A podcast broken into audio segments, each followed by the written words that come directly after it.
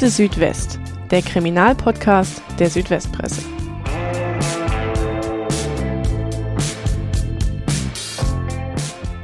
Von der Brandstifterin zur Furie. Eine 33-jährige Frau zündet Mülltonnen an und raubt ältere Menschen aus. Dafür muss sie ins Gefängnis. Dort wird sie extrem aggressiv, beißt, kratzt und bedroht Mitgefangene und Wärter. Ein Gericht steckt sie in Sicherungsverwahrung. Als einzige Frau in ganz Baden-Württemberg. Wir erzählen heute die Geschichte von Carola E. Herzlich willkommen, liebe Zuhörerinnen und Zuhörer, zu einer neuen Folge Akte Südwest. Ich bin Rebecca Jakob und am anderen Bildschirm sitzt mein Kollege Roland Müller. Hallo. In unserer Jubiläumsfolge habt ihr sicher schon von vielen Änderungen gehört. Heute geht's damit direkt los. Ihr kennt Roland und mich sonst als Moderatoren. Heute schlüpft Roland mal in die Rolle des Gastes. Er ist nämlich nicht nur ein toller Podcast-Sprecher, sondern auch ein guter und vor allem erfahrener Printjournalist. Wie lange bist du eigentlich schon im Geschäft, Roland? Naja, toller Podcast-Sprecher, da würden, glaube ich, alle Radioprofis da draußen direkt hyperventilieren.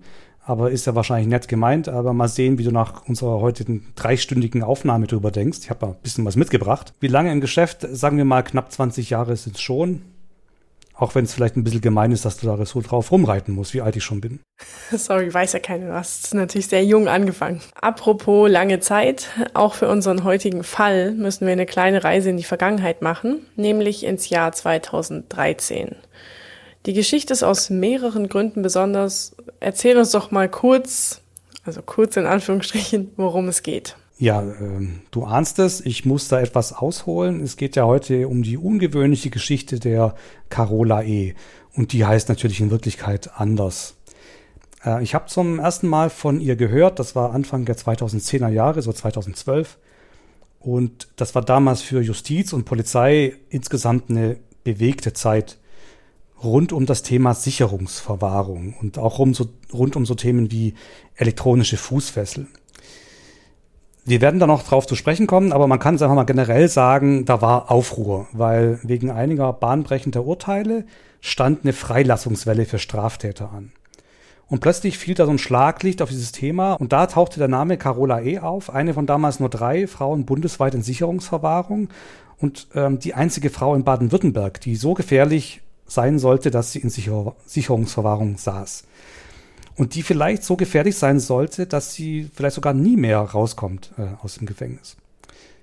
Es ist klar, 99 Prozent der Insassen in Sicherungsverwahrung sind Männer, das sind vor allem Vergewaltiger, so 70 Prozent, und äh, Mörder, so 10 Prozent, und nur ganz, ganz wenige Frauen. Und dann fragt man sich natürlich, was hat Carola E. denn gemacht, dass man sie vielleicht für immer wegsperren will. Da wird man natürlich neugierig. Ja, also wie du schon gesagt hast, ich habe Sicherungsverwahrung bisher eigentlich immer mit schweren Straftaten, vor allem Sexualdelikten, assoziiert. Ich nehme an, das war es jetzt bei Carola eh nicht.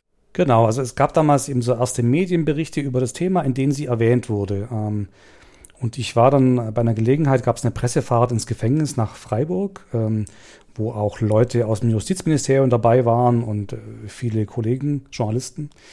Und da konnte man auch nebenbei so ein bisschen Hintergrundgespräche führen und da kam das Gespräch auch öfter mal auf sie, die einzige Frau im Land in Sicherungsverwahrung. Und die Leute aus dem Ministerium haben da natürlich nicht viel zu gesagt. Die waren da ziemlich schnell einsilbig und durften da auch gar nicht viel dazu sagen. Allein schon aus Datenschutzgründen. Ähm, aber die Journalisten hat das schon interessiert und ähm, es gab eben auch die ersten Berichte dann über sie. Und da ist so ein Bild entstanden, äh, von einer Furie, die beißt und kratzt hinter Gittern, die da in höchster Sicherheitsstufe verwahrt wird. Ähm, und ein Anwalt hat sogar einem Journalistenkollegen ähm, mal gesagt, meine Mandantin hat sich schon auf ein Leben hinter Gittern eingerichtet. Und auch wenn die Beamten, wie gesagt, nicht viel gesagt haben, hat man schon zwischen den Zeilen gemerkt, das Thema ist ihnen echt unangenehm, erstens. Und zweitens haben die suggeriert, so mit ihren Blicken, es wäre für alle das Beste, wenn diese Frau hinter Gittern bleibt. Aber so kam es nicht. Sie wollte raus und am Ende kam sie auch raus. Genau, das ist der Anlass für deinen ersten größeren Text über Carola E. im Oktober 2013.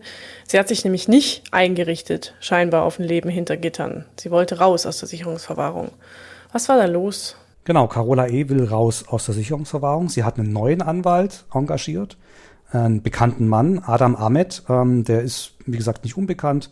Die Welt hat ihn mal ähm, als Anwalt der Bösen ähm, tituliert. Er übernehme die härtesten Fälle und gehe dabei keiner Kamera aus dem Weg. Es gibt jetzt auch gerade eine Sky-Serie, in der er begleitet wird von einem Kamerateam. Er hat berühmte Fälle schon vertreten, den Mooshammer-Mörder und mehrere Täter, die Kinder ermordet haben. Das bekannteste ist wahrscheinlich der Fall Vanessa aus Augsburg, wo also ein 19-Jähriger mit einer Scream-Maske, also einer Maske aus dem Film Scream, äh, ein Kind ermordet hat. Also alles Fälle, um die man sich überhaupt nicht reißt, normalerweise als Anwalt. Genau, also ähm, er ist recht medienaffin, das kann man sagen, aber ähm, macht auch aus Überzeugung, vertritt er auch jene Menschen, die äh, manche vielleicht als Monster bezeichnen würden. Ähm, auf Carola E. trifft es vielleicht äh, nicht so ganz zu, aber sie hat da schon einen fähigen Mann engagiert. Und es ist auch einfach juristisch recht schnell klar, dass sie gute Chancen hat, rauszukommen. Aber vielleicht müssen wir zuerst mal die Frage stellen, die sich auch die Richter stellen müssen in dem Moment, als der Antrag auf Entlassung quasi bei ihnen landet. Warum sitzt sie eigentlich im Gefängnis? Warum ist sie eigentlich in Sicherungsverwahrung? Und stimmt es denn, dass sie eine Gefahr für die Menschheit ist? Und äh, da muss man kurz gucken, was sie so auf dem Kerbholz hat. Klar ist, ähm, Carola E. ist zu dem Zeitpunkt 47 Jahre alt. Wir reden vom Jahr 2013.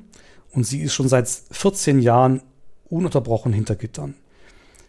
Ihr Vorstrafenregister beginnt 1991. Sie ist wirklich zigfach vorbestraft. Damals war sie 25, als es losging.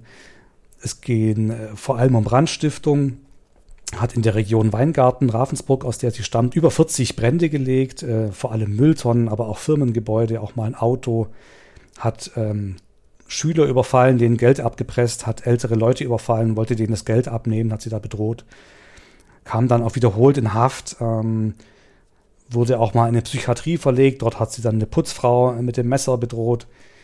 Ähm, sie wird in dieser Zeit einfach immer wieder verurteilt, 1999 wird sie ein weiteres Mal verurteilt und kommt dann für richtig lange Zeit ins Gefängnis, wird zu einer mehrjährigen, mehrjährigen Haftstrafe verurteilt, neun Jahre. Und ähm, jetzt beginnt ihr Problem, zusätzlich zu dem Problem, das sie sowieso schon hat. In der Haft ähm, wird sie nämlich höchst aggressiv. Und wie gesagt, sie wird damals nicht zur Sicherungsverwahrung verurteilt, aber sie wird der Justiz immer mehr ähm, suspekt zum Problem, weil sie in der Haft auf Mitgefangene losgeht. Sie schlägt mit Fäusten auf sie ein. Sie greift aus nichtigem Anlass, weil jemand sich auf den falschen Platz gesetzt hat, den, der, wo sie dachte, es war ihr Platz. Äh, sie greift aber auch Vollzugsbeamtinnen an und in ihrer Zelle werden dann auch angespitzte Hölzer und Glasscherben gefunden, äh, bei denen die Justizvollzugsbeamten denken, das sollten äh, Waffen werden. Das geht so weit, dass sie nur noch in Hand- und Fußfessel aus der Zelle darf, keinen Kontakt mehr hat zu anderen Frauen in JVA, Essen durch eine Klappe bekommt ähm, und allein ihre Runden äh, dreht, wenn sie in den Hof darf. Sie wird da also komplett isoliert und die Justiz denkt, diese Frau, die können wir nicht entlassen. Und irgendwann hat sie ihre Strafe aber abgesessen. Und was ist dann? Und der einzige Weg, den die Justiz da sieht, den die Staatsanwaltschaft sieht, ist die Sicherungsverwahrung. Was genau es mit dieser Sicherungsverwahrung auf sich hat und warum die in Deutschland nicht unumstritten ist, erklärt uns jetzt unser Kollege Moritz Klaus. Die Sicherungsverwahrung gilt als schärfstes Schwert im deutschen Strafrecht. Dabei ist sie keine Strafe für ein Verbrechen, sondern eine sogenannte Maßregel der Besserung und Sicherung. Sie greift erst dann, wenn ein Häftling seine eigentliche Strafe schon abgesessen hat. Das Ziel der Sicherungsverwahrung ist es, die Allgemeinheit vor Tätern zu schützen, die immer noch als besonders gefährlich eingestuft werden. Es handelt sich also um eine Präventivmaßnahme. Und genau deshalb ist die Sicherungsverwahrung juristisch stark umstritten. 2011 hat das Bundesverfassungsgericht sie sogar als verfassungswidrig eingestuft. Seitdem muss sich die Verwahrung deutlich von der normalen Strafhaft unterscheiden. Es muss zum Beispiel ein umfangreiches Therapieangebot geben und es muss jedes Jahr mit neuen Gutachten überprüft werden, ob die Verwahrung fortgesetzt wird oder nicht. Wenn ein Täter als extrem gefährlich gilt, kann die Sicherungsverwahrung aber auch heute noch unbefristet weitergeführt werden, im Extremfall bis zum Tod. 2020 saßen in Deutschland 589 Menschen in Sicherungsverwahrung. In Baden-Württemberg sind es aktuell 63, darunter ist genau eine Frau. Jetzt haben wir ganz viel über Sicherungsverwahrung gelernt und du hast es vorhin auch schon kurz angesprochen.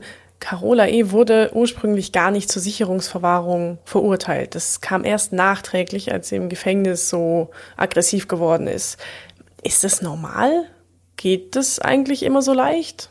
Also heute geht es gar nicht mehr. Ähm, wir haben ja eben gehört, Sicherungsverwahrung ist eben keine Strafe, sondern sie greift erst dann, wenn die Strafe bereits abgesessen ist.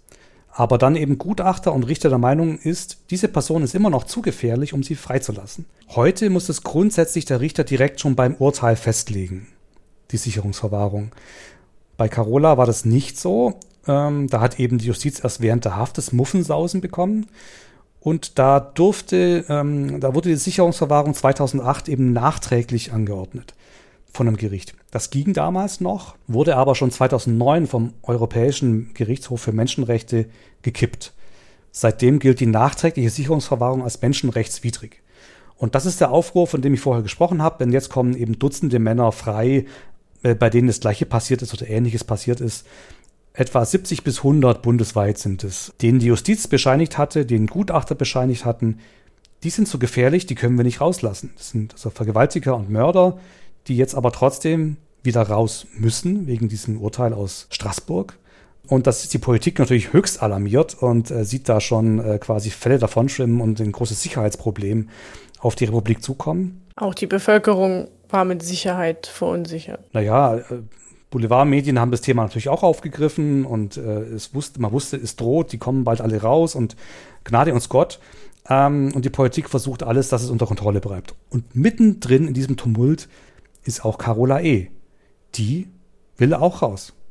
Wobei man von ihr ja jetzt wirklich nicht behaupten kann, also natürlich, sie war jetzt, bevor sie ihre Haftstrafe angetreten hat, nicht die netteste Person, die hat Leute überfallen, aber so diese krassen Straftaten wie Mord oder Sexualdelikte oder solche Dinge, das hat sie einfach nicht gemacht. Also im Gefängnis war sie dann nicht mehr so angenehm, aber man weiß ja eigentlich gar nicht, wie sie geworden wäre, wenn sie draußen geblieben wäre oder wieder rausgekommen wäre zu dem Zeitpunkt. Genau, also das ist auch ein Punkt, warum die Richter im Endeffekt keine andere Wahl haben, als dann die Freilassung zu ähm, bestätigen.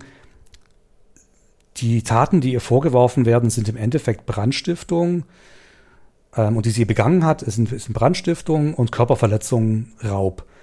Das ähm, sind eben nicht diese schwersten Gewalt- und Sexualdelikte, die bei Sicherungsverwahrung und vor allem bei der nachträglichen ähm, der Maßstab sind. Und auch die Dinge im Gefängnis, ähm, sie war da sicherlich äh, kein netter Zellengenosse oder äh, kein netter Mithäftling, aber im Endeffekt dreht es sich da um Körperverletzungen. Und es ist ja auch so, dass ein, ein Knast ist ja kein rechtsfreier Raum. Wenn ich in Knast Straftaten begehe, dann kann ich auch deswegen vor Gericht kommen, kann eine weitere Strafe bekommen. Und keine von diesen ähm, Delikten äh, oder Aktionen, die sie gemacht hat im Knast, kam je vor Gericht. So schwerwiegend kann es dann nicht gewesen sein, vielleicht wurde es auch im Keim erstickt, aber so schwerwiegend kann es nicht gewesen sein, wenn keine von diesen ähm, Gewalttaten aus dem Gefängnis jemals vor Gericht verfolgt wurden und die Staatsanwaltschaft es auch nie verfolgt hat.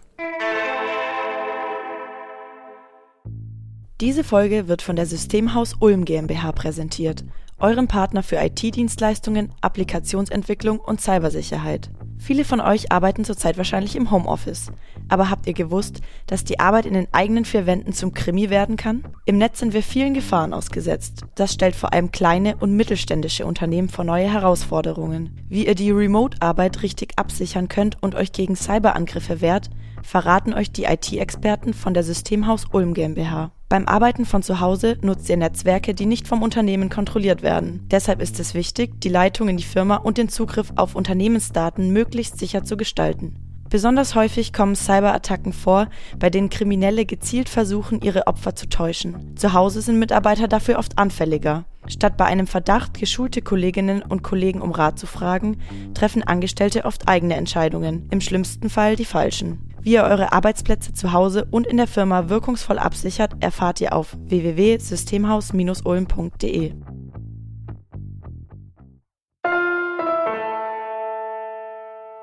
Du hast es schon ein bisschen angerissen, dass äh, Carola nur noch mit Fußfesseln raus durfte und alleine bleiben musste. Wie können wir uns den Gefängnisalltag von ihr in dieser Sicherungsverwahrung eigentlich genau vorstellen? Ja, sie gilt recht schnell eben als nicht gemeinschaftsfähig, als hochaggressiv und gefährlich. Und dann äh, gilt eben maximale Sicherheit. Ich habe mal mit einem ähm, Menschen gesprochen, eine Person gesprochen, die im äh, Schwäbisch Gmünd arbeitet. Ähm, die Person kannte die Carola eh nicht selber, aber hat sie halt ab und zu gesehen, wie sie allein im Hofgang ihre Runden gemacht hat ähm, mit Hand- und Fußfesseln. Sie darf nur noch mit Hand und Fuß schellen aus der Zelle. Äh, sie muss diesen Hofgang alleine machen. Sie darf keinen Kontakt zu anderen haben. Will sie vielleicht auch gar nicht. Hat auch kaum Kontakt zum Personal. Äh, bekommt das Essen, wie gesagt, durch eine Klappe. Wird zumindest berichtet. Das habe ich nicht bestätigt bekommen. Ähm, und als Folge vereinsamt natürlich, vereinsamt sie natürlich auch, sie natürlich auch immer mehr. Ist die dann auch nicht mit den anderen Häftlingen in einem Block oder hat die ihren eigenen?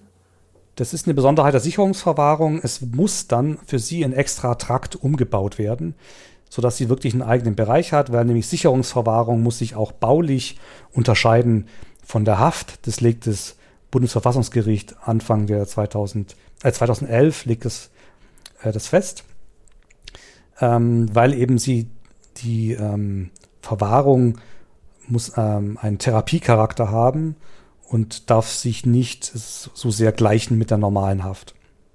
Anfangs überlegt man, ähm, ob man die Carola E zusammenlegen kann mit den beiden anderen weiblichen Sicherungsverwahrten in Deutschland. Da war so eine Art WG geplant in Frankfurt.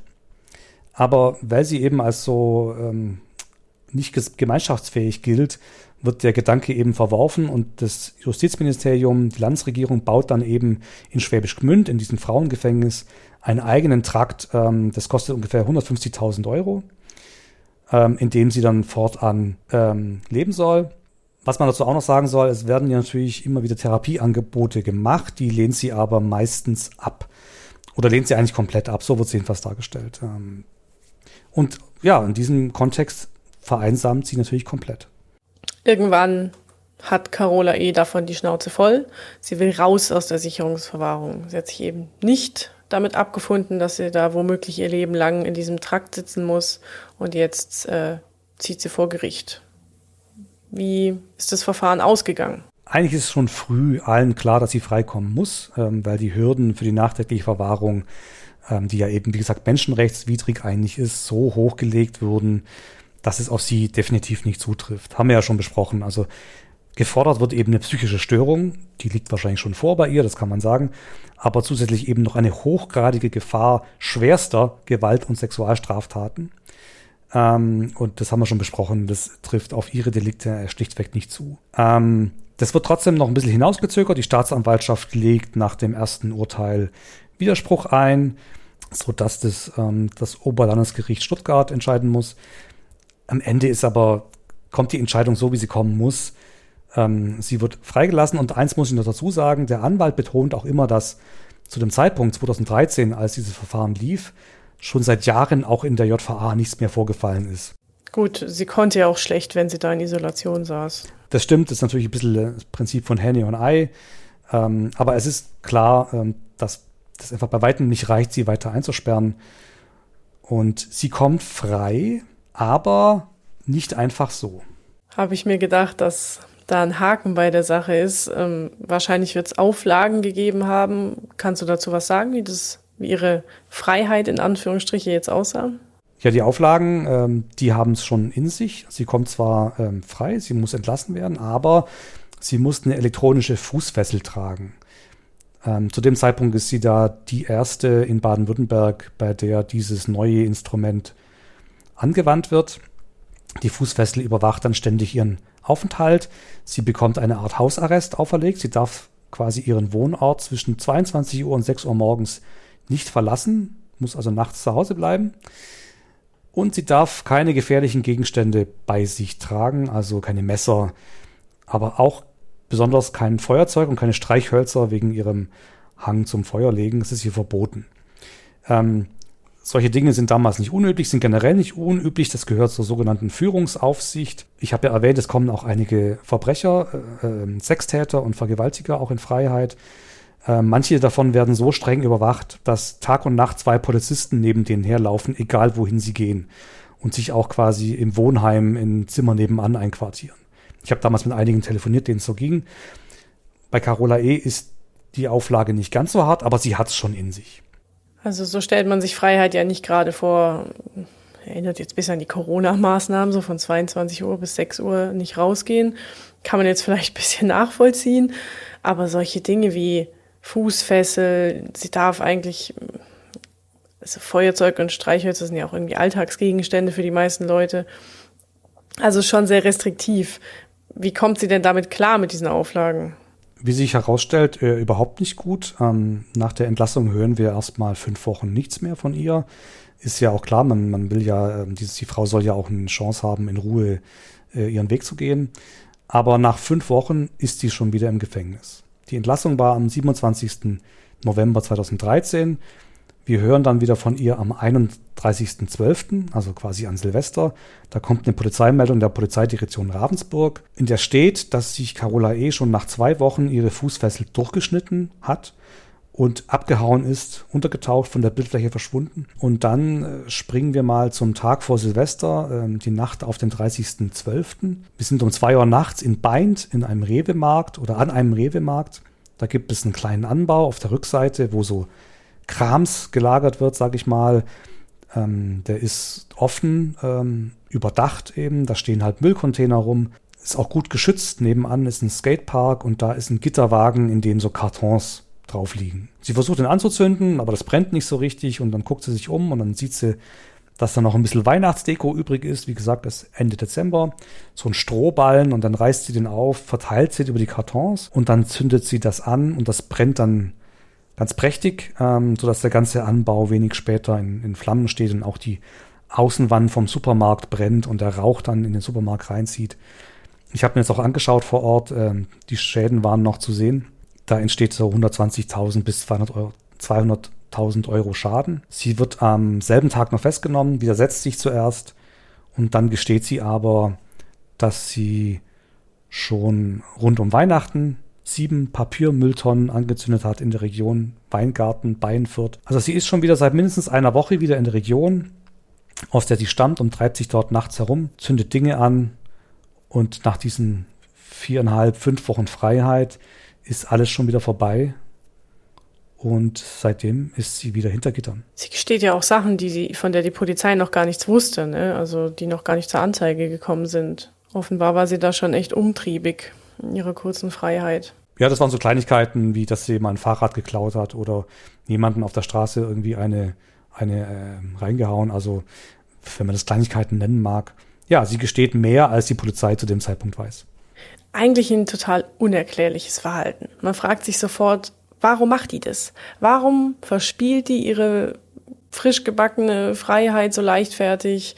Warum gesteht sie dann der Polizei auch noch Verbrechen, während, wegen denen sie gar nicht äh, angeklagt oder verhaftet worden war. Was ist da schiefgegangen mit der Carola E? Ja, was, was in Carola E vorgeht, das ist natürlich das große Rätsel dieser ganzen Geschichte. Man kann aber sagen, es geht natürlich fast alles schief bei dieser Entlassung, was schief gehen kann. Fast alles. Ähm, erstmal, das wirft der Anwalt der Justiz und der JVA stark vor. Es gibt keinerlei Vorbereitung für die Entlassung. Ähm, nicht mal einen begleiteten Ausgang. Ähm, bei der Vorgeschichte kann man sich das vorstellen, warum die Justiz das nicht macht. Ähm, aber sie kommt dann im Endeffekt einfach so nach draußen. 14 Jahre Knast, quasi in Isolation. Und dann heißt, das Urteil ist da, sie haben gewonnen, hier ist die Tür, ähm, heute, da geht's raus. Die JVA sagt natürlich, sie habe alle Angebote vorher abgelehnt, die es gab. Aber aus Erfahrung, wenn man mit Leuten spricht, die sich bei dem Thema auskennen, ähm, ist es schon ein grundsätzliches Problem, ähm, das sich oft stellt, dass die Leute ungenügend vorbereitet sind, wenn sie nach so langer Haft nach draußen kommen. Das zweite Problem ist, sie steht buchstäblich auf der Straße, nämlich ihr Bruder hatte eigentlich zugesagt, dass er bei ihr, dass sie bei ihm wohnen darf. Er zieht das aber am Tag der Entlassung knall auf Fall zurück, das Angebot. Das heißt, ähm, der, der Plan ist plötzlich geplatzt und es wird alles ganz hektisch, weil sie muss ja für die Fußfesselüberwachung einen Wohnort angeben und kann nicht einfach draußen so rumlaufen. Also musste sich in eine Pension einmieten. Das ist ein kleiner Ort bei Ravensburg. Bestimmt auch nicht begeistert, da die Inhaber, wenn da ständig die Polizei vor der Tür steht, oder? Diese Pension ist erstmal ein riesiger Glücksfall in der ganzen Geschichte. Also es geht eben nicht ganz alles schief, denn die wird von einer Frau betrieben, die hat einfach ein großes Herz und, und hat eine Empathie. Also wie gesagt, ähm, die Die Carola E. darf ja nachts nicht raus und hat diese Fußfessel und schon am ersten Abend äh, rennt die Polizei oder in der ersten Nacht kommt die Polizei, trampelt durchs Haus und weckt alle Gäste, weil halt Alarm ist und die sofort gucken kommen, was ist mit Carola E. Äh, da merkt sie, das ist kein normaler Hausgast und reagiert aber nicht äh, so, hier bitte, äh, gehen Sie nach, gehen Sie woanders hin, ich möchte Sie hier nicht haben, Sie verschrecken meine Gäste, sondern sie geht auf Carola E zu. Ich habe auch mit dieser Frau gesprochen, ähm, eine tolle Frau, äh, und sie hat gesagt, sie hat nur den Menschen gesehen, ohne Vorurteile, und hat gesehen, da braucht jemand Hilfe. Und das ist jetzt so ein, so ein kleines Wunder, das da passiert. Die Frauen freunden sich richtig an, ähm, die reden lange, machen lange Spaziergänge gemeinsam und, und sprechen sich aus. Ähm, es entsteht da wohl eine echt dicke Freundschaft. Und die Hotelbesitzerin sagt auch, Carola E. hat sich ihr gegenüber und gegenüber den anderen Gästen im Hotel immer korrekt verhalten. Sie zeichnet also ein ganz anderes Bild äh, von der Frau, von jemand, der halt verletzlich ist, der Hilfe braucht und die von ihrer Umwelt quasi nicht verstanden wird. Sie hat gesagt, die, die Menschen verstehen sie einfach nicht, auf die sie so trifft. Ähm, die Anstaltsleiterin, mit der habe ich auch mal gesprochen, die hatte auch schon damals gesagt, eigentlich ist es eine sehr scheue Person, ähm, die aber mit gefühlten Ungerechtigkeiten nicht gut umgehen kann und deswegen dann ähm, quasi ihn und wieder ausrastet. Das, was du vorhin schon erwähnt hast, mit da setzt sich jemand auf meinen Platz, für andere Leute super unverständlich, aber dann halt als große Ungerechtigkeit empfunden. Es gibt ja eben diese, diese zwei Bilder, die von der Furie und die von der verlässlichen Person, die, die vielleicht einfach mal eine Chance braucht. Ähm, wie gesagt, eigentlich ein riesen Glücksfall, dass diese Frau ähm, sie so gut versteht und die da eine Freundschaft entwickeln und einfach mal reden können. Äh, allerdings reicht es nicht aus. Es gibt andere Probleme, die sind offenbar zu groß, ähm, als dass da eine stabile ähm, Geschichte entstehen kann. Ja, nach zwei Wochen hat sich Carola eh die Fußfessel ja schon abgeschnitten. Scheinbar ist sie damit überhaupt nicht klargekommen. Oder was für Probleme gab es da noch? Ich glaube, man kann sagen, dass sie die Situation auf Dauer einfach so nicht aushält. Es mag sicher mit ihrer psychischen Verfassung zu tun haben, auf jeden Fall, aber auch, auch massive Probleme mit der Fußfessel äh, treten eben auch auf. Das ist damals eine ganz neue Technik, das ist auch wirklich noch nicht ausgereift. Man muss sich das vorstellen, man trägt die ständig am Fuß, diese Fessel überwacht den Aufenthalt. Wenn sie zwischen 22 Uhr und 6 Uhr aus dem Haus geht, gibt's Alarm. Wenn der Akku leer ist, gibt's Alarm.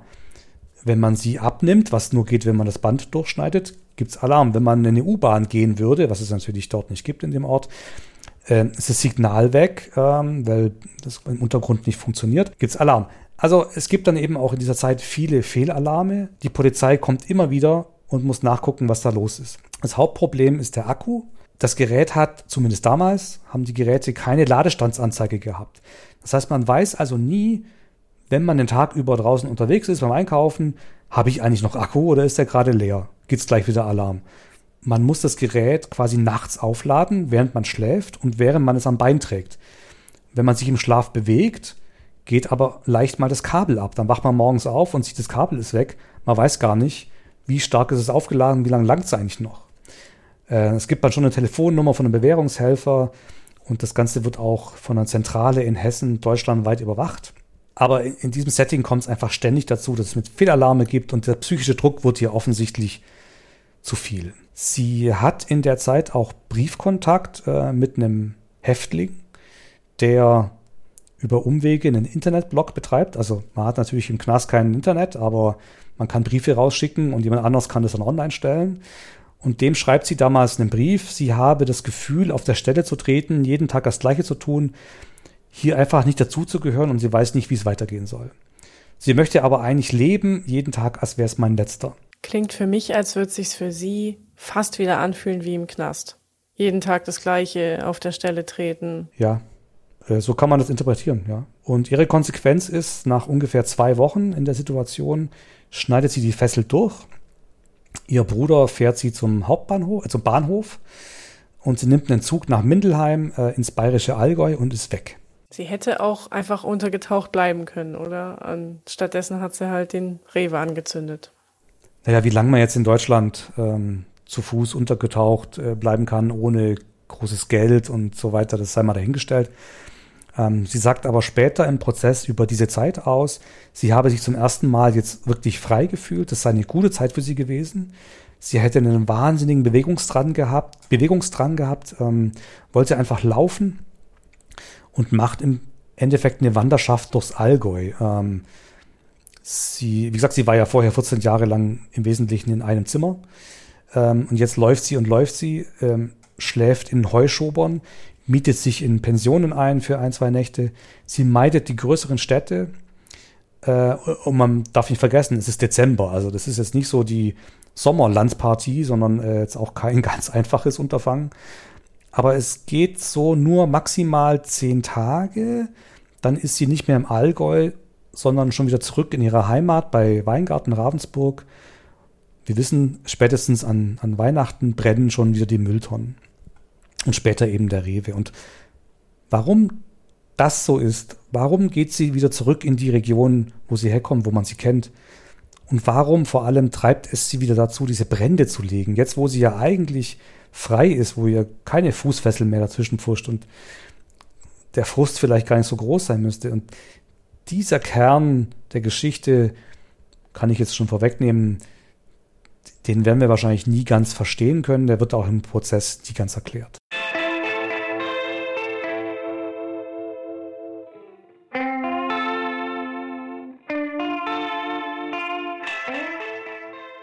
Besagter Prozess beginnt jetzt im September 2014. Du warst vor Ort bei Gericht. Wie hast du Carola dort erlebt? Ja, das war natürlich der Moment. Äh, man hat vorher immer nur diese Geschichten und diese Bezeichnungen gehört. Furie, die Feuerhexe hieße bei einer großen Boulevardzeitung.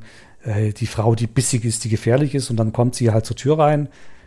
Ähm, sie war damals dann schon 48, ähm, wirkte aber auf mich deutlich älter ist eine kleine Frau, eine schmale Person, hat schwarze Kleidung getragen komplett ähm, und graue, fast weiße Haare, die ganz kurz geschoren waren, also weniger als ein Zentimeter. Sie hat dann auch ausgesagt und sie muss sagen, sie kann sich gut ausdrücken, hat leise gesprochen, äh, ruhig gesprochen, ganz oft ähm, so ein schüchternes Lächeln auf den Lippen gehabt, auch wenn sie zugehört hat, aber auch beim Sprechen. Und in den Pausen hat man sie auch mal gesehen, wie sie mit den Wachtmeistern äh, sich unterhalten hat und rumgescherzt hat oder mit dem Anwalt. Aber sie war die ganze Zeit an Händen und Füßen auch gefesselt. Sie hat auch Auskunft gegeben im Prozess, aber wie ich schon gesagt habe, diese Black Box blieb immer, was hat sie zu den Brandstiftungen getrieben? Hat sie sich nie dazu geäußert. Zu ihren Wanderungen und den anderen Taten schon. Ähm, ich denke auch, dass es auf Anraten ihres Anwalts war, zu diesem Kernthema nichts zu sagen, weil es da um ihre psychische Verfassung im Endeffekt ganz stark geht. Und sie hatte auch den psychiatrischen Gutachtern nie Einblick gegeben, was da eigentlich in ihr vorgeht. Da kann man nur spekulieren, es sei denn, man ist Gutachter, dann kann man auch äh, ein Gutachten abgeben. Ja, und von den psychiatrischen Gutachtern, da gab es einige. Elf Psychiater haben sich Carola angesehen und sich mit ihr beschäftigt. Einer davon hat auch in dem Prozess, über den wir jetzt gerade sprechen, seine Einschätzung abgegeben. Was hat der denn über die Angeklagte gesagt? Ja, dieser Gutachter ist ein kleines Thema für sich. Ähm, man muss auch wissen, meines Wissens hat sich Carola E. keinem Psychiater gegenüber wirklich geöffnet, hat sich immer auch geweigert, an der Exploration mitzuwirken. Also haben die Gutachter alle Gutachten nach Aktenlage abgegeben. Ähm, sie hat also Fragen nie beantwortet und wollte ja auch nie mitmachen. Und Gutachten nach Aktenlage sind natürlich nie optimal, wenn man im Prinzip den Patienten nicht selber ähm, explorieren kann. Du sagst schon richtigerweise, ähm, der Gutachter im Prozess ist Nummer 11, der sie anguckt oder der sich mit ihr beschäftigt. Der hat dann schon einen gewissen eigenwilligen Auftritt, indem er gleich am Anfang seiner Aussage die psychiatrischen Klassifikationssysteme, die so Grundlage sind für gerichtliche Gutachten, einfach mal vielleicht als Irrsinn bezeichnet hat. Also recht selbstbewusst. Ähm, über Seriosität möchte ich jetzt nicht unbedingt was sagen, aber ist sicherlich ungewöhnlich. Nicht alles, was er sagt, ist aber ist völlig unplausibel, ist ja klar. Und Carola E. ist eben das uneheliche Kind einer alkoholkranken Mutter, hatte eine schwierige Kindheit, über die wir aber gar nicht so viel wissen, weil sie, wie gesagt, nie so richtig viel erzählt hat. Sie fühlte sich aber wohl immer abgelehnt von ihrer Umwelt, hat ihren Vater nie kennengelernt und vielfältige Probleme. Sie hat einen IQ von 118, der wurde wohl mal gemessen. Damit kann man normalerweise Abi machen und studieren, problemlos. Aber sie ist eben schon von der Hauptschule runtergeflogen, hat dann als Jugendliche oder als junge Erwachsene gejobbt äh, in einem Tierheim. Sie liebt Tiere und ähm, hat da, hat da eben äh, gearbeitet, aber mit den Menschen gab es halt doch Konflikte. Ähm, da fliegt sie da wieder raus. Dann, und dann arbeitet sie als Zeitungsausträgerin. Das ist natürlich eine ehrenwerte Beschäftigung, das müssen wir hier ganz groß betonen. Ja, ich musste das in der Ausbildung zur Journalistin zwei Wochen, äh, eine Woche machen und das ist ja, das ist Respekt vor denen, die jeden Tag um drei aufstehen. Was wären wir ohne unsere Zeitungsausträger, also mal ganz ohne Flachs. Aber in ihrem Fall ähm, problematisch. Man ist da nämlich nachts unterwegs oder sehr früh morgens, wenn alle noch schlafen, im Dunkeln. Und man kennt eben alle Ecken und Nischen ähm, in, sein, in seinen Vierteln, in denen man zuständig ist. Und ähm, in dieser Zeit geht es dann eben los mit den Bränden. Sie legt dann reihenweise Feuer in Mülltonnen, Altpapiertonnen und nochmal eine Lanze für die Zeitungsausträgerinnen und Austräger. Die haben auch schon oft Menschen gerettet, weil sie als Erste eben bemerken, wenn es brennt irgendwo. Wenn alle noch schlafen, ähm, sind sie unterwegs. Da haben wir schon mehrere Fälle in unserer Zeitung berichtet, wo die zu Helden wurden. In diesem Fall legt ähm, Carola E. die Brände selber. Aber nie direkt an Wohnhäusern, sondern wie gesagt immer Mülltonnen, mal ein Auto und Firmengebäude, wo nachts natürlich niemand da ist. Es sind, glaube ich, nie Menschen zu Schaden gekommen bei ihren Brandstiftungen, wenn ich das richtig im Kopf habe. Man kann das im Endeffekt nicht ganz kontrollieren. Also wenn ich eine Mülltonne anzünde und die Mülltonne steht in der Nähe von einem Haus, kann ich nie hundertprozentig ausschließen, dass das Feuer nicht übergreift. Sie hat dann sicherlich auch Menschen gefährdet mitunter, aber es war nie beabsichtigt. Das ist schon ganz klar in, in Muster, dass sie das nicht will. Zum Gutachter, der sieht bei ihr ein zentrales Problem, einen mangelnden Selbstwert. Sie mit dieser Vorgeschichte ähm, habe sie sich irgendwann wie ein bockiges Kind, Zitat Gutachter, auf den Standpunkt gestellt, dass die Welt ihr Böses wolle und habe sich dann quasi entschieden, als ein Feind der Gesellschaft zu sein, ähm, da sie Anerkennung immer nur dann erfuhr, wenn sie sich gewalttätig gewehrt hat. Ähm, die Brände seien eben auch so ein Zeichen von Ablassen von Wut auf andere, zum Abbauen von Aggressionen habe sich da bei ihr so ein kriminelles Selbstbild gebildet und das sei so stabil und ähm, da sie ja auch alle Therapien ablehnt, hat sie da auch keine Anstalten, irgendwas zu ändern. Deswegen sei sie weiterhin in hohem Maße gefährlich. Und deswegen befürwortet auch der Gutachter natürlich die Sicherungsverwahrung, die erneute. Das ist jetzt wirklich spannend, diese ja, diese Dualität dieser Frau, wie du sie beschrieben hast, also wie du sie erlebt hast, ähm, wie die Pensionsleiterin sie erlebt hat und wie sie jetzt der Gutachter beschreibt. Das ist wirklich wie zwei verschiedene Personen. Ja, ähm, man sieht den Leuten auch im Gerichtssaal, aber auch sonst ja selten an, was für verbrecherische Impulse sie so haben. Und ich glaube, es gibt diese beiden Seiten. Ich glaube, ähm, Carola E. ist eine, eine verletzliche Person, die viele Probleme hat und ein Problem äh, ist eben, dass sie sich nicht wirklich helfen lässt oder da niemanden gefunden hat bisher, zu dem sie Vertrauen fasst, dass sie sich helfen lässt. Und das andere, das tatsächlich auch unheimlich ist, ist eben dieser Hang, diese Brände zu legen. Warum macht sie das? Das konnte, wie gesagt, es, es blieb so die Blackbox, wo wir nie reinleuchten konnten oder wo auch keiner wirklich reinleuchten konnte im Prozess, wo sie auch nie Einblick gewährt. Und da hatte wahrscheinlich das Gericht am Ende vielleicht keine andere Wahl, als zu sagen, naja, in dem Fall ist es einfach zu gefährlich. Wer weiß, was sie als nächstes anzündet. Genau, damit ähm, gibst du schon einen Hinweis, denn wo ein Prozess ist, gibt es in der Regel auch ein Urteil. Wie ist das jetzt hier ausgegangen für Carola? Ja, äh, das Urteil ist wenig überraschend. Man muss ja auch sagen, sie ist natürlich genau vor diesem Landgericht in Ravensburg schon Dutzende Male gestanden. Also die Richter kennen sie wahrscheinlich seit Jahrzehnten. Alles Kämpfen des Anwalts der, ähm, das muss ich jetzt noch kurz zwischenschieben, der nicht umsonst äh, so eine kleine Berühmtheit ist, wenn man den vor Gericht äh, mal erlebt hat. Das ist schon interessant, äh, wie er agiert. Also er hat alle äh, Winkelzüge genutzt, hat natürlich auch den Gutachter massiv angegriffen, Befangenheitsanträge gestellt, ähm, weil der Gutachter sich unprofessionell verhalten habe. Er hat die Geschäftsordnung des Gerichts äh, quasi als rechtswidrig äh, angegriffen und auch weitere Befangenheitsanträge gestellt auch dann gleich Revision angekündigt. Also der, der Kampf des Anwalt hat, Anwalts hat da nichts genutzt, das war wahrscheinlich auch vergeblich. Am Ende bekommt sie sechseinhalb Jahre Haftstrafe und diesmal direkt mit dem Urteil die anschließende Sicherungsverwahrung. Der Richter sagt, sie sei, der Vorsitzende, Vorsitzende Richter sagt, sie sei eine hartnäckige, unbelehrbare Rechtsbrecherin, eine Hangtäterin, die ähm, jetzt auch eine besonders schnelle Rückfallgeschwindigkeit an den Tag gelegt habe mit diesen Bränden, weil sie ja innerhalb von wenigen Wochen wieder rückfällig wurde. Sie sei eben weiterhin gefährlich und äh, deswegen eben die Sicherungsverwahrung. Der Anwalt ähm, hat ihr gesagt, die Taten seien nicht zu rechtfertigen, aber sah ihren Rückfall eben auch als Versagen der Justiz. Äh, sie habe nie eine Therapie bekommen, nie eine Vorbereitung auf Entlassung bekommen, für die Entlassung bekommen. Die scharfen Auflagen hätten sie so unter Druck gesetzt, dass sie da einfach zerbrochen sei. Und er hat natürlich sofort die Revision angekündigt. Das kann ich aber sagen, die wurde etwa ein Dreivierteljahr später vom BGH abgelehnt. Ja, also das heißt, Carola E. sitzt nach wie vor im Gefängnis in der Sicherungsverwahrung. Hast du jemals wieder was gehört, ob sie mittlerweile friedlich geworden ist oder ob sie immer noch um sich schlägt, wenn sie sich ungerecht behandelt fühlt? Ähm, das Urteil war ja im Dezember 2014. Sechs Jahre, sechs Monate äh, gab es ja erstmal die normale Haftstrafe, wenn man so möchte. Die ist jetzt abgelaufen ähm, und sie kam danach tatsächlich in die Sicherungsverwahrung, so wie angekündigt.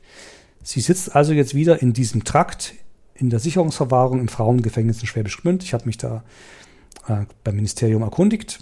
Sie ist weiterhin die einzige weibliche Person in Sicherungsverwahrung in Baden-Württemberg. Ähm, das sind im Moment eine Frau und 62 Männer im Jahr 2021. Wie es, dir da, wie es ihr da genau geht, das konnte ich nicht mehr herausfinden. Da können die Behörden auch offiziell kaum Auskunft gegen, geben wegen Datenschutz. Äh, ich weiß nur, dass der Anwalt sie immer noch vertritt.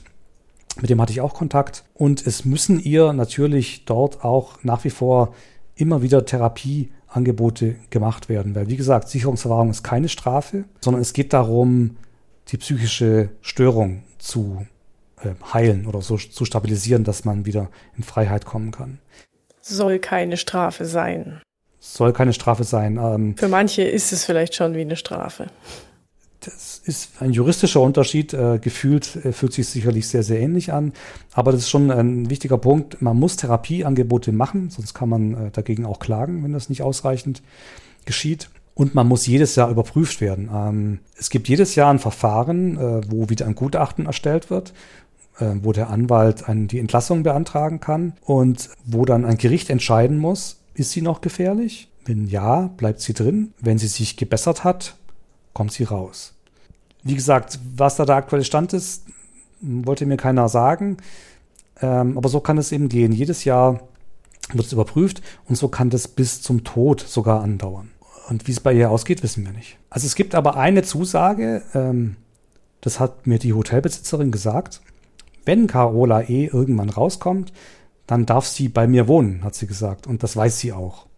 Also vielleicht gibt es dann irgendwann doch eine Perspektive wieder in Freiheit. Wer weiß. Dann machen wir auf jeden Fall noch eine Folge darüber, weil das wäre ja auch mal eine spannende Geschichte. Ja, Roland, zum Abschluss dein Fazit. Teilst du die Ansicht des Anwalts? Liegt hier ein Versagen der Justiz vor? Ich denke, wenn man es abstrakt beantwortet, ja. Ähm, Im konkreten Fall muss man fair sein und sagen, die Wahrheit liegt sicher ein bisschen in der Mitte. Der Staat ist dann schon an einer Stelle hilflos, wenn jemand alles ablehnt. Also es gibt viele dieser Täter und Täterinnen, die wollen keine Therapie machen, die wollen nicht, ihre, nicht über ihre Taten sprechen, die wollen keinen Sozialarbeiter sehen. Man muss ja sehen, bei der Sicherungsverwahrung sind wir so an der Grenze zwischen dem Straf Strafrecht und der Psychiatrie. Und wenn da jemand eben gar keinen Zugang zulässt, sich nicht helfen lassen möchte, dann wird es schwierig. Andererseits ist halt die Frage, wie viel Mühe gibt man sich? Die Freundschaft mit der Hotelbesitzerin zeigt ja, dass man mit der richtigen Chemie bei Carola E schon was erreichen kann und schon eine Öffnung erreichen kann.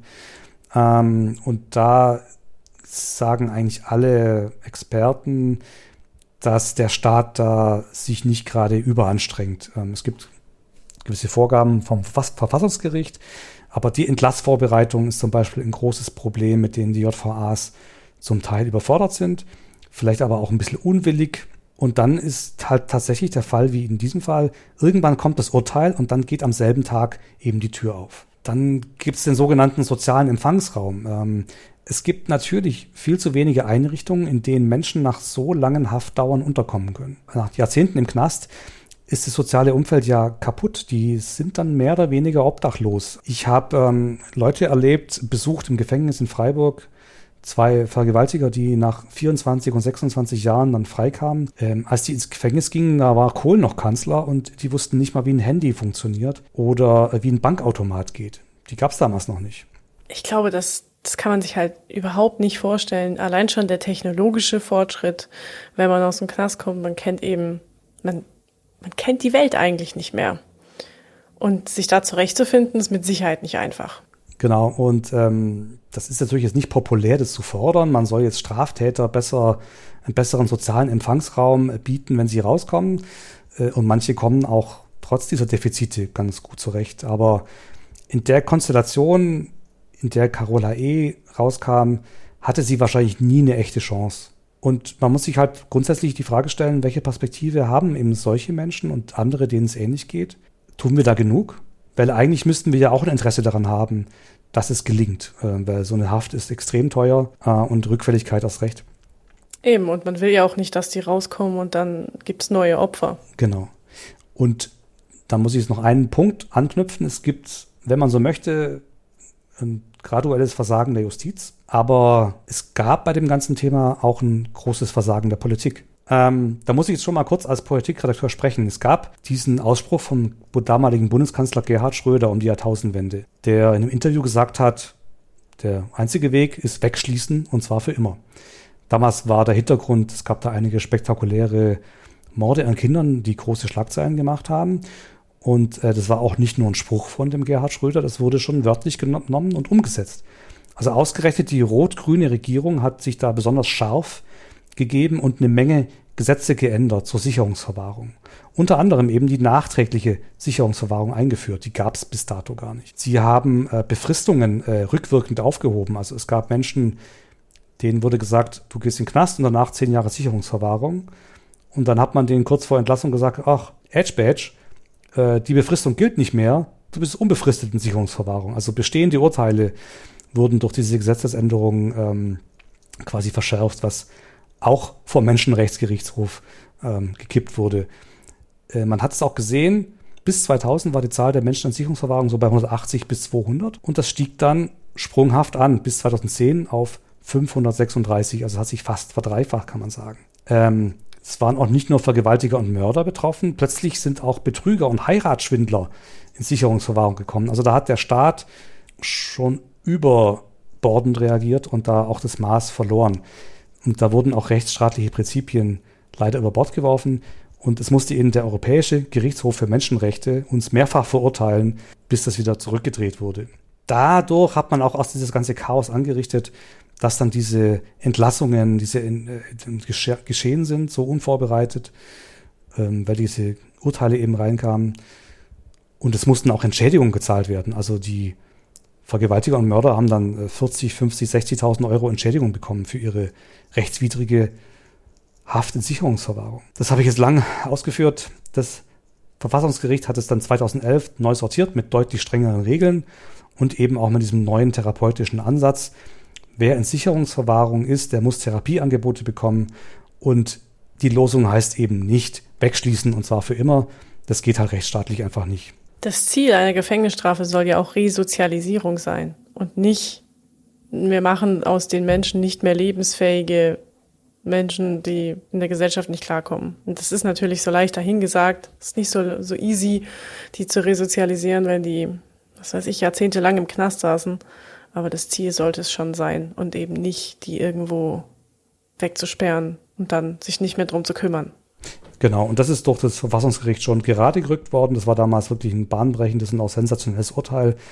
Ähm, das ist alles mittlerweile in Gesetze umgesetzt. Es ist inzwischen auch eine deutliche Verbesserung. Der Therapieansatz ist sicherlich der richtige.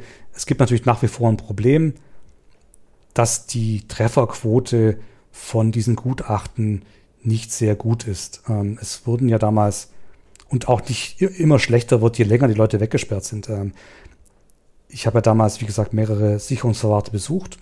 Ungefähr 100 sind damals freigekommen in Deutschland. Alles Menschen, bei denen Gerichte und Gutachter gesagt haben, die sind so gefährlich, die kann man nicht rauslassen. Und rückfällig, weiß ich konkret, ähm, sind vier geworden. Vielleicht gibt es noch eine Handvoll mehr, aber 90 Prozent haben eben keine schweren Straftaten mehr gegangen. Auch die beiden, die ich besucht habe in Freiburg, ähm, sind inzwischen ähm, in Ostdeutschland in einem Haus, vor dem die Nazis demonstriert haben, sind aber nie mehr straffällig geworden. Auch da ist Carola E. mal wieder eine ganz große Besonderheit, denn sie ist eine von den ganz wenigen, die wirklich wieder in Sicherungsverwahrung kam, nachdem sie freikam. Auch das macht dann ihren Fall wieder so was Besonderem. Ja, jetzt haben wir ja am Ende noch mal ein Fass aufgemacht, aber ich finde es immer gut, wenn man auch mal ein bisschen so die Hintergründe von sowas beleuchtet und das größere Bild sich anguckt. Ja, Roland, vielen Dank, dass du diese Geschichte von Carola E. mitgebracht hast. War mir eine Freude. Ja, wir hoffen, es war auch euch eine Freude, liebe Zuhörerinnen und Zuhörer. Jetzt sind wir natürlich besonders gespannt auf euer Feedback, wenn jetzt so einige Neuerungen eingeführt werden bei Akte Südwest. Roland wird natürlich jetzt nicht jedes Mal als Gast hier sitzen. Er wird zum Glück auch weiter moderieren. Ihr dürft euch also auf viele weitere neue spannende Gäste freuen. In diesem Sinne, bis zum nächsten Mal. Tschüss. Tschüss, bis zum nächsten Mal. Ihr habt Fragen, Kritik, Anregungen oder Vorschläge für neue Themen? Dann schickt sie uns doch per Mail an podcast.swp.de. Wir freuen uns auch, wenn ihr uns eine Bewertung hinterlasst, zum Beispiel bei Apple Podcasts. Und auch in den sozialen Medien findet ihr uns zum Beispiel auf Twitter unter @akte_swp. Und wenn ihr euch für weitere Kriminalfälle und Crime aus Baden-Württemberg interessiert, dann schaut doch mal vorbei unter swp.de/crime. Dort gibt es auch einen Newsletter, den könnt ihr abonnieren und bleibt dann immer auf dem Laufenden, was es rund um Akte Südwest so Neues gibt.